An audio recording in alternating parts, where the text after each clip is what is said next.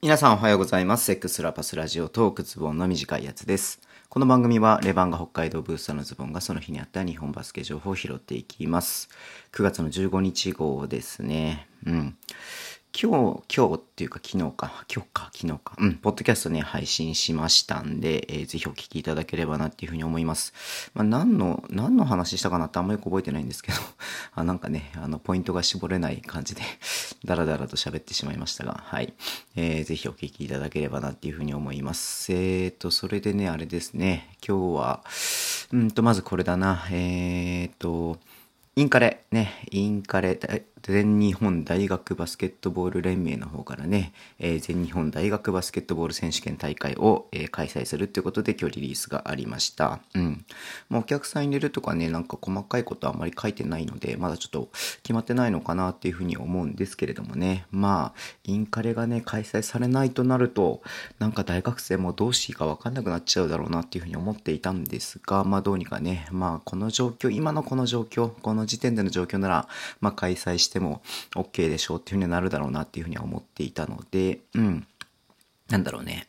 なんかどういった形でやるかわかりませんけれども、短縮するのかね、えー時期をずらすのかちょっとわかりませんが、えーやるそうですのでよかったなっていうふうに思っています。うん。関東リーグの方はね、リーグ戦を全面中止しちゃって、えっ、と、なんか大体トーナメントみたいなのね、やるっていうふうに言ってましたし、関西リーグはあれかな、やるけれども無観客みたいなね、感じでリリースがあったかなっていうふうに思うので、まあ、いずれにしろね、ここに向けて、えー頑張る大学生っていうのはね、多いと思うので、うん。まあね、開催されるってことで、まあ、気持ちの持ってきようがね、あるっていうのはね、大事なことなので、よかったなっていうふうに思っています。はい。で、まあ、あとね、えっ、と、理想博ね、えっ、と、理想博ってね、毎年やってますけれどもね、うん。まあ、仕方ないですよね。これは中止ということで出てますけれども、うん。まあ、海外のね、選手を呼ぶってことになってくると、まあ、ちょっととんでもできる状況ではないので、うん。まあ、これに関しては致し方ないかなっていうふうに思っています。はい。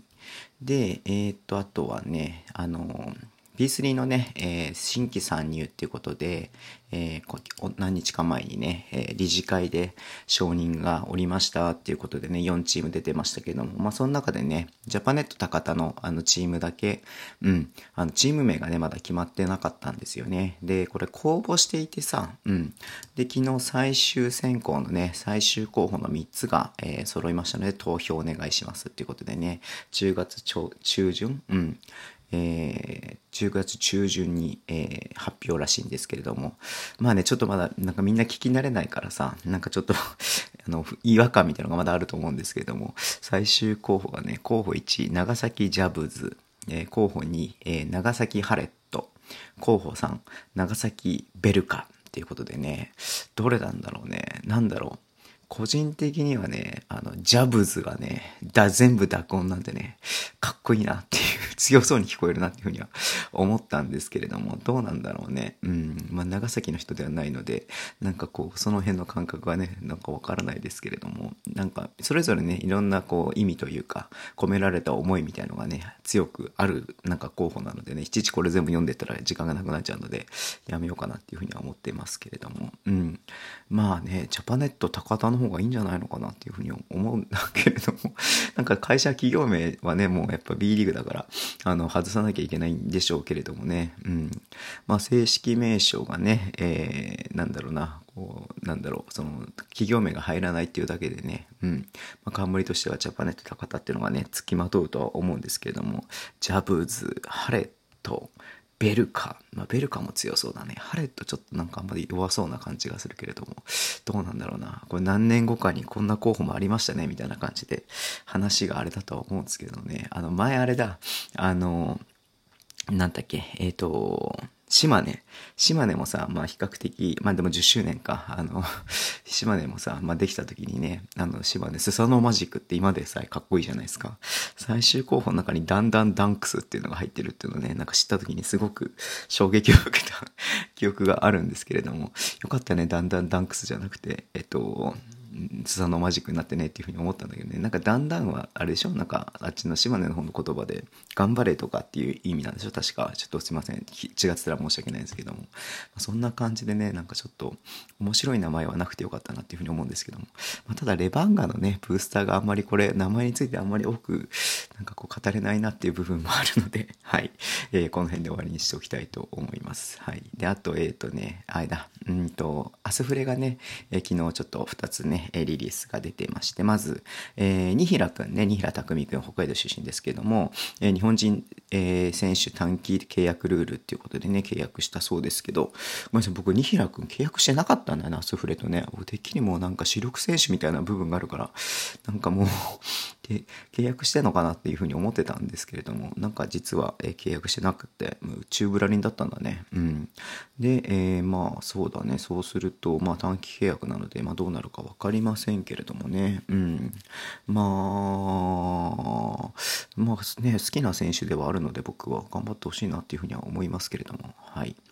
でえっ、ー、ともう一人ねえーと、エリック・マッカーサー・ジュニアと契約合意ということで日本国籍なんだよね。日本国籍こう浮遊してるけども外国籍の選手の特別ルールになるってことなんだね、うん、外国籍選手の追加契約ルールを活用して日本の国籍の選手を獲得することも OK みたいらしいので、うん。まあ、ちょっとね面白い使い方をしたなっていうふうに思いますけども。エリック・マッカーサーですよ。エリック・マッカーサー、えー、ご存知ですか？皆さん。エリック・マッカーサーカーサーってねお父さんがえっ、と何？あの僕が一番馴染みがあるのは「ファイブって言ってあの佐古さんがさあの愛心に、えーと、移籍してからの話を書いたねあの小説があるんですけれどもそこでねやっぱり、ま、その時にエリック・マッカーサーもその一人として出ていて出てきてね、うん、そこで優勝するっていう話なんですけども、まあ、日本ではね往年の人には多分こうもうおなじみのえー、選手だとは思うんですけどもね、それの息子ということでね、うん、なんか去年見たら去年はさ、去年とか今年か、ついこの間まで、えっ、ー、と、ついこの間、ごめんなさい、去年は全然去年じゃない、今年、ついこの間まで、えっ、ー、と、あれだ、ブレサ、ブレックス、ブレックスじゃない。と、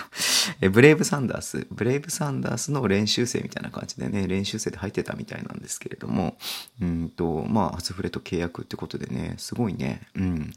えっ、ー、と、192センチ、うん、まあ、インサイドの選手って感じではないと思うね、93キロだからね、うん。まあ、ちょっとね、こう、楽しみですね。今後、こう、どう成長していくのか。まあ、24歳なんでね、どうなんだろうなっていう部分もありますけれども、うん。はい。まあ、スフレもね、こういろんな選手と契約していて、ちょっと面白いし、今日か、今日ね、えっ、ー、と、プレシーズンマッチが、えー、福島と行われるみたいなんで、中継はないけれどもね、なんか宮本くんが記事を書くって息巻いていたので、楽しみにしていただければなっていうふうに思います。はい。